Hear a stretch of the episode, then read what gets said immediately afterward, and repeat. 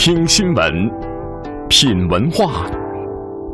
这里是中央人民广播电台香港之声。呢度系中央人民广播电台香港之声。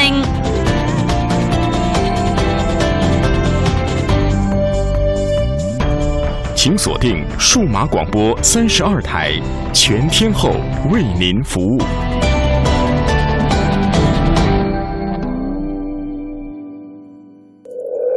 他们如璀璨明珠，点亮历史长河；他们如文明使者，传承华夏血脉，凝结民族智慧。铸就民族风骨，请收听香港之声《中华人物》。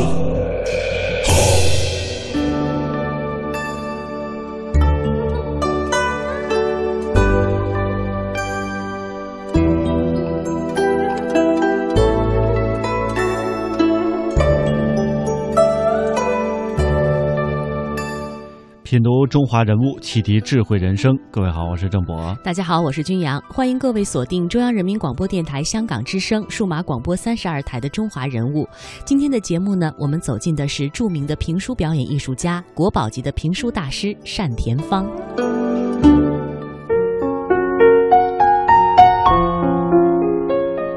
单田芳，著名评书表演艺术家，一九三五年出生在天津。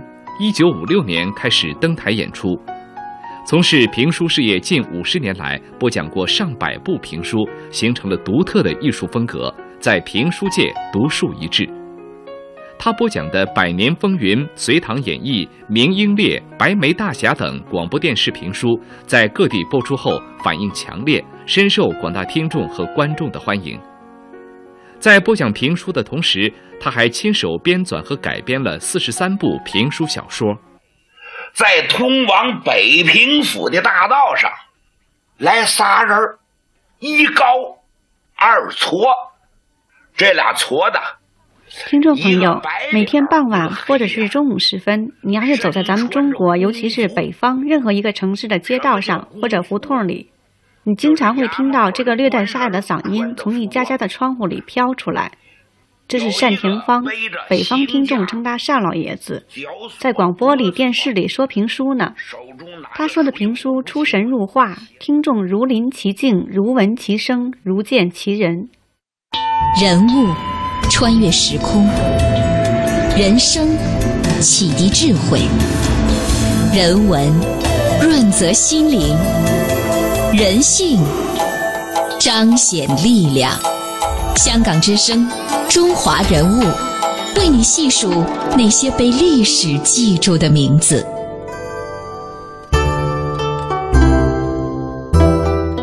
单田芳先生的评书具有很高的美学价值，继承和发展了传统的评书文化。有这么一句话：“凡有井水处，皆听单田芳。”单田芳评书已经成为中国传统文化当中的一个符号了，不仅在国内，而且在海外华人中也是有一定的影响的，为他赢得了“单国嘴”的美誉。生动、准确、鲜明是单田芳的评书的最大特点。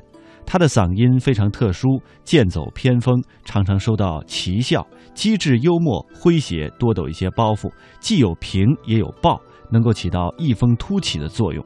下面这段音频当中就说到了单田芳先生第一次登台的经历。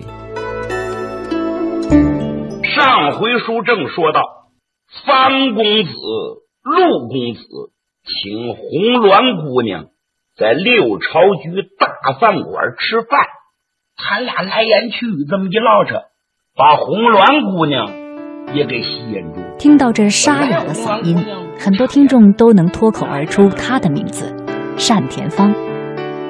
也许您还不知道，八十年代初，这部叫做《天津血泪》的评书，在中央人民广播电台播出时，听众多达六亿。从一九五六年首次登台演出算起，单田芳已经播讲过上百部评书了。说起当年第一次上台的情景，单田芳记忆犹新。其实，在休息室这个门到那个书台相距不到十米。我都不知道迈的哪条腿呀，晕晕乎乎的，紧张就甭提了，自己还劝自己别紧张。上了台了，往台下一瞅，二百多人，多少只眼睛都盯着我，自己劝自己一定要稳住。啪一拍木头，先背四句定场诗，这是我们的唐单的规矩。亮亮嗓音，稳稳情绪，开始说书。咱这么说，我说的什么我不清楚，现在这脑袋都乱了，都懵了。啪啪啪啪啪完我就说，我就知道这汗一会儿一擦汗，一会儿一擦。可是那场演出却获得了极大的成功。从此，一把折扇，一块醒目，单田芳开始了说书生涯。他口若悬河，评点人物是非功过，海阔天空，演绎历史风生云起，哪都能听。你走到什么地方都能听见。无疑的，就把黄河流域的这个评书文化推到南方，推到中国各个角落，使不明白评书的人也懂得哦，还有这门艺术叫评书。至今，无数人仍会按时打开收音机，听单田芳用他那独特的嗓音讲述的历史沧桑、风云变幻。有人计算过，全国平均七个人中就有一个听过他的评书。有人问我，我你什么时候不说书了？我说到那我不能动的那一天了，恐怕我就说不了书了。能动，我就还得坚持我干我这个事业。这位一辈子说书、半辈子和广播结缘的说书人，虽然已经收山多年，可至今仍然操着他那标志性的沙哑嗓音，为评书艺术。继续呼喊，人物穿越时空，人生启迪智慧，人文润泽心灵，人性彰显力量。香港之声，中华人物，为你细数那些被历史记住的名字。今年八十一岁的单田芳经常发微博，还与听众进行互动聊天。在他的微博当中，有很多是关于评书的独到的见解，这也凝结了大半生说书生涯的经验结晶。接下来，我们为您选取一条来和您分享一下。比如他这样写道：“很多朋友对评书的生成抱有疑惑和神秘的感觉，说书的时候到底用不用稿？是照着念的还是背下来的？你的记忆力怎么这样好？”其实都不是，我的大脑和常人没有任何区别。举例说，一段评书约二十五分钟，那内容我是怎么背下来的呢？我们说书人都是脱稿工作的，靠的是即兴和临场发挥。人名、地名，这是需要死记硬背的。单田芳也被众多的名家尊称为永不消逝的电波。接下来呢，我们就来感受一下单老在评书领域所取得的辉煌成就。从打今天开始，我给大家讲一部长篇历史故事。一九七九年五月一号，鞍山人民广播电台播出了单田芳播讲的评书《隋唐演义》。那一年，单田芳四十五岁。电台考虑到现在老百姓特别需要文化节目，一开始有人听不惯，后来有的人说：“哎，听进去还挺好。”所以慢慢非常受欢迎。电台又问我：“你还能说别的书不？会名英烈啊？那那个录名英烈，录完名英烈了，大伙欢迎。你还会别的？我一套一套挨着一套，我就没离开过电台，一下录了二十多年。”单田芳出身曲艺世家，二十四岁正式登台，六十年代在鞍山一举成名。他先后说过《三国》《隋唐》《明英烈》等十多部传统评书和《林海雪原》《平原枪声》《新儿女英雄传》这样的新书。鞍山复出后，单田芳的演艺事业一发不可收拾。他所播讲的评书风行大江南北，全国几十家广播电台。案件，这个到了他的天下，灯火辉煌。您现在听到的这部评书《天津血泪》在中央人民广播电台播出时，听众多达六亿。有人计算过，在今天的中国，平均每七个人中就有一个正在听他的评书。单田芳又被人们称为“永不消逝的电波”。此后，因为在电台录制评书与鞍山市曲艺团的工作有冲突，单田芳在一九九四年时决定从曲艺团提前退休。单田芳说：“这是他人生另一个重要的转折点。”我觉着时代变了。得通过这个新的媒体传播才有生命力，因为我上电台录书嘛，跟电台的人经常接触，通过电台的录书，大家的欢迎，这个电台不能放弃。一九九五年，单田芳成立了自己的艺术传播公司，将评书从书场引入广播经济这个大市场。有人曾统计过，如果单田芳迄今为止的评书作品每天播一回的话，可以一直播到二零三六年。单田芳书场都是广播电台。这个书场呢，多达六百来家，哪都能听。你走到什么地方都能听见。无疑的，就把黄河流域的这个评书文化推到南方，推到中国各个角落。溯华夏五千年，英才辈出；激扬文字，书写风流；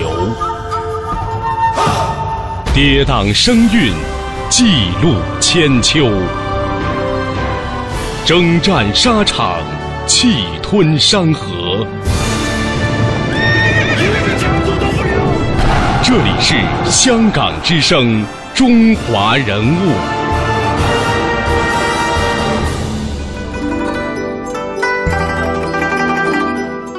几年前，单老接受了中央人民广播电台记者的专访，在这里，他讲述到了他和评书的渊源。以及他和评书相伴几十年的人生经历。嗯，我家里是个曲艺世家出身，世家呢就是我的父辈甚至祖辈都是搞曲艺的，不是说评书的，就是唱大鼓的。我从小呢就生长在这样一个家庭，我直接受他们的熏陶吧，对评书就很感兴趣。不有那么句话吗？挨金似金，挨玉似玉。挨着什么就学什么，受这种环境的影响呢，对这个评书呢，脑海里头就扎了根了。不过当初他的父母可没想让他说评书，他们希望儿子能够改换门庭上大学。单田芳呢，也如父母所愿，考上了东北工学院。当时刚满十九岁的他，心气儿正高，一门心思的要想好好的读书，将来当个工程师。没想到天有不测风云，才一上学他就得病住了医院，学习也就给耽误了。这个时候，一个改变他未来命运的人出现了。在这个时候呢，改变我命运的就是我未来的师傅，叫李庆海。此人是沈阳市曲团著名的评书演员。没事爷俩唠闲嗑，但你没必要强求自己去念这个书。现在解放了。这个艺人地位空前提高了。我们这一代的老人几乎都是文盲，没有文化。当初都是为了吃口饭才学艺，你不然了。现在你攻读了高中毕了业，刚考上大学，你在我们评书界你是首屈一指的状元。你应当什么呢？继承你父母这个事业。头一个任务，你应当用你这支笔。把他们口传心授的东西用文字整理出来，保留、发扬、继承。另外，他从小我就看着你，你很聪明，你又是这里的虫，从小就受这种熏陶，你还用费劲学吗？将来你肯定能成角儿，那有多好？近水楼台，你不李庆海师傅的话打动了单田芳，他毅然决定改行说评书，拜李庆海为师傅。他的艺名单田芳就是当年李庆海师傅给取的，一直沿用到了今天。打一开始，单田芳的文字工作是做了不少，可有一样，他一直不敢上台啊。原因很简单，他害怕上台。这说评书的不上台，那还说什么评书啊？这不成。后来在师傅和朋友们的劝说下，他下定了决心，得上台。现在说起当初第一次上台的情景，单老爷子还记忆犹新呐。哎呀，五六年的春节呀，我永远也忘不了。头一个多月我就开始下功夫，晚上睡觉做梦都是背书，把头几天的都基本都背下来了。那年的初一开始我登台了，五六年的春节的初一，早早的我就奔茶社了。那呀，哎呀，那头上泰山压顶啊！我自己还鼓励自己，这么些年下功夫。看看能行不能行，我到底是不是那块料？人家都拿我当盘菜，我争气不争气？那决心下的很大很大的。等我进了场子一看，人家前一场的演员呢，高朋满座。哎呀，这又盼着他快说完，又怕他快说完，就是那么种矛盾的心情。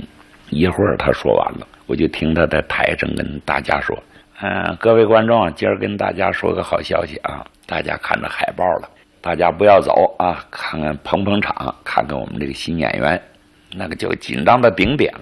自己劝自己一定要稳住。打那开始，一直是五十年到今天，一直说下来了，一直就说下来了。哎，这个登台呢，永远不会忘的。”单田芳这嘴一张开，可就停不下来了。每天时候一到，茶馆里就变得热热闹闹的。台下是一片如痴如醉的听客，台上是单田芳双目炯炯，伴着一桌一椅、一把扇子和一块惊堂木。片刻间，金戈铁马近在眼前。家庭的熏陶，再加上自己的那股子肯钻研的劲头。单田芳在鞍山一下子就火了。但您那嗓子后来是变这个沙哑，原来不是这样的。原来嗓子比这强的多，这嗓子呢就是一着急一上火，嗓子坏了，这股火撞上来了，牙也没了，嗓子也坏了。这些心酸的往事，一般有时候都不爱讲这些玩意儿。人间的磨难，我几乎全受到了。你说吃张口饭的，牙没了，嗓子坏了，还还吃什么张口饭呢？至于哪一天能重返舞台，还能不能说书，不敢想。但就是那个情况，您好像没把这个书给扔下。没扔啊，更多的原因是什么呢？那在农村太痛苦了，为了打发这时光，我就开始背书。只要到地头一干活，我就开始背书。头一段怎么说，第二段怎么说，认真的说完了《隋唐演义》了，说明英烈就一步一步的。哎，想着想着到地头了。想着想着回来了，想着想着吃饭了，这么打发时光比较快呀。甚至有时候异想天开，哎呀，当年我说这个书这这不合理这块地方，比方说我将来还能说书的话，这块应当这么改。哎，自己还在想这些事怎么改变怎么做。单雄信好交朋友，听说有这么个秦琼，两人一见如故。结为金兰之好，磕头拜了把子。不让上台说书，可咱这脑子里的评书，你还能把它给连根拔喽？总有那么一天，该说的书咱还得说。一九七九年，在鲜花盛开的五月，单田芳在远离舞台十二年多之后，又重返舞台，开说评书。哎呀，也觉着挺陌生的了。又重返舞台，没想到，很激动的。这什么心情？所以我就说的是我们家那个《隋唐演义》。这一说呢，我们同行呢都去看热闹。一说：“哎呦，你怎么一点都没忘？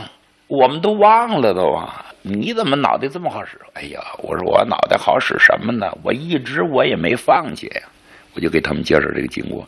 我说我在天。重返舞台的单老爷子再次焕发了青春。他不停的到电台录音，到电视台录像。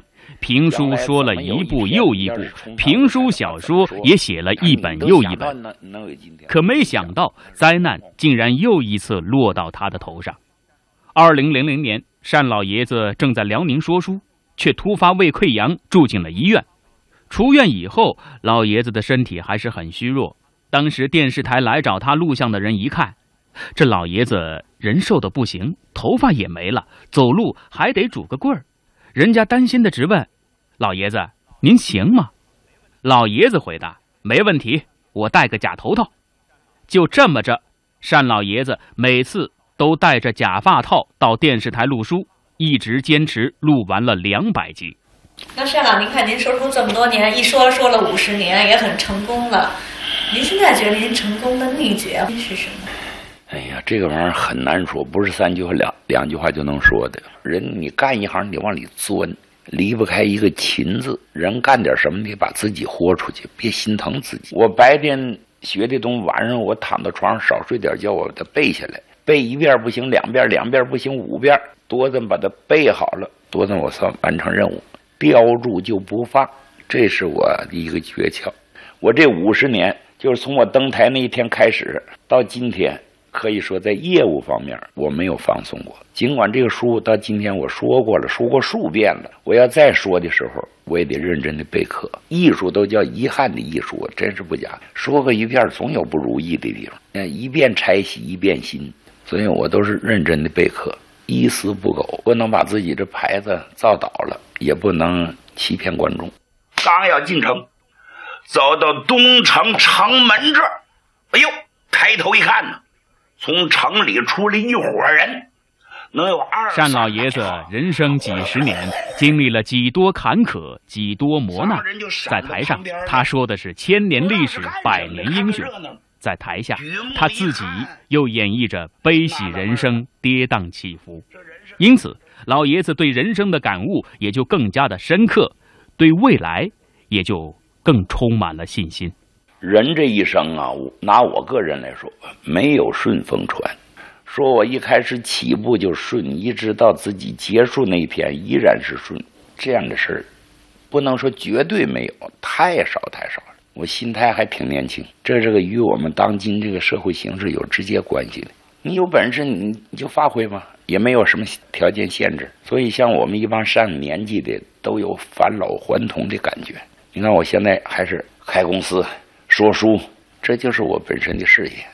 我还想更上一层楼，把它干得更好。所以是现在是精力充沛，干劲儿十足，我心情也舒畅，因为我有两项任务还没有完成。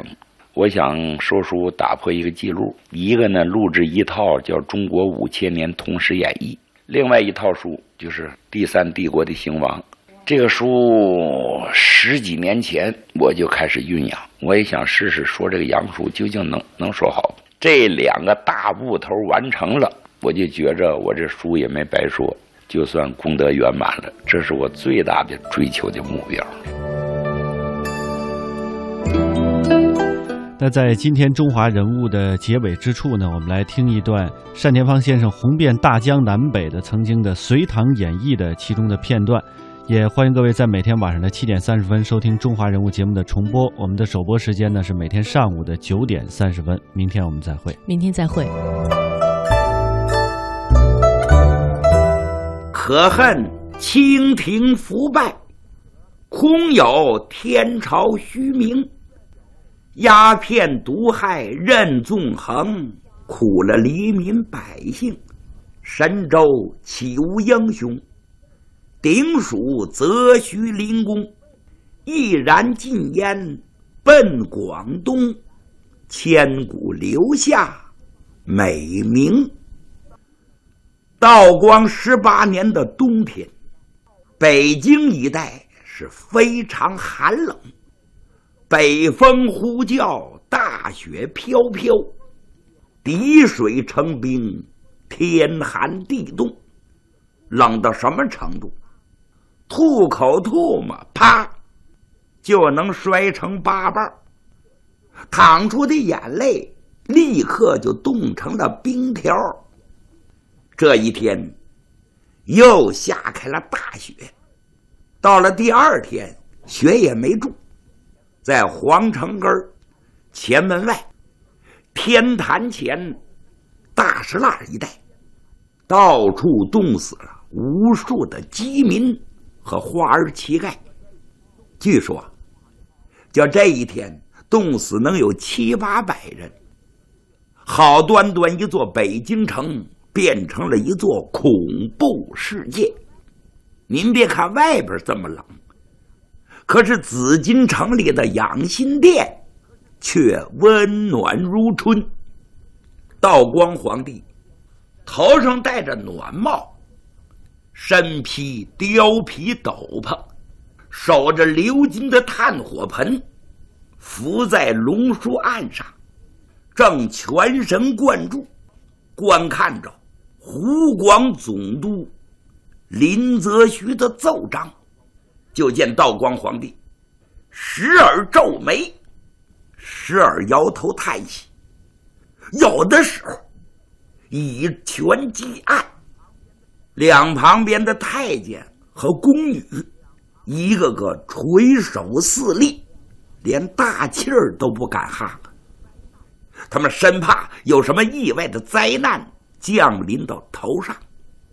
这道光皇帝啊！是满清入主中原之后第六个皇帝，名字叫民明。据说这位皇帝很有作为，胸心也挺大。他总想做一个万世英主，与唐宗、宋祖并驾齐驱。因此，他登基以来，大肆反对贪污腐化，精兵简政，很有一番作为。可是，在那个特定的年代下，收效并不那么理想。现在，道光皇帝的眼光落到奏折的一行字上，林则徐在上面奏道：“鸦片之害。”日甚一日，若有谢谢视之，国家将无充饷之银，将无为国之兵。哎呀，道光帝看到这几句话，冒了白毛汗了，因为这个银子是国家的命脉，这是根本。国库空虚，没有钱，谁也玩不转。兵是他统治的工具，没有兵了，这个国家也就不存在了。因此，道光皇帝是频频点头。他背着手溜了几圈，又回到龙座之上。为了弄清楚这鸦片是什么时候运进中国来的。它的危害究竟有多么大？因此，他要找个明白人问一问。来人，奴才在。总管太监陈胜文跪倒在地，去把杜寿田给我找来。这陈胜文出去了，时间不大，陈胜文回来了，向皇上启奏。杜大人到：“说着，回身挑起暖帘就见灯光一闪，从外边走进一个干巴巴的小老头。此人六十岁挂零的年纪，宽宽的额头，尖尖的下巴，留着三绺花白胡须，颧骨高耸，眼窝深陷，朝服补褂。”一进屋，把大帽子摘了，双膝跪倒在拜殿之上，往上叩头：“臣杜寿田参见皇上，万岁，万万岁！”道光帝往下看看，一摆手，请免礼平身，一旁落座。谢万岁！杜寿田把帽子戴好，就坐在道光帝身旁一只乌木雕花的搓凳上。这个杜寿田呐，是山东滨州人，道光年的进士，做过翰林院编修，现在官拜四都学士。他不仅经常陪着皇上说话。还是皇储易主的老师，因此在皇上面前，他并不显得十分拘束。坐下之后，杜寿田一拱手：“陛下，把臣唤来，不知有何训示？”唉，杜寿田呐，朕要问问你，这鸦片究竟出产在何地？是什么时候运到咱们中国来的？它的危害究竟有多么大？你要如实奏来。这回陛下，臣才浅学书，怎敢在万岁面前妄谈？哎，你就不必客气了，要如实奏来。是。清晨，与你一同迎接狮子山下第一缕阳光；正午，穿梭大街小巷，聆听城市脉搏；深夜，横跨港九新界，曲未尽，夜未央。无论何时，无论何地，常伴你左右。数码广播三十二台，香港之声。北京时间十点整。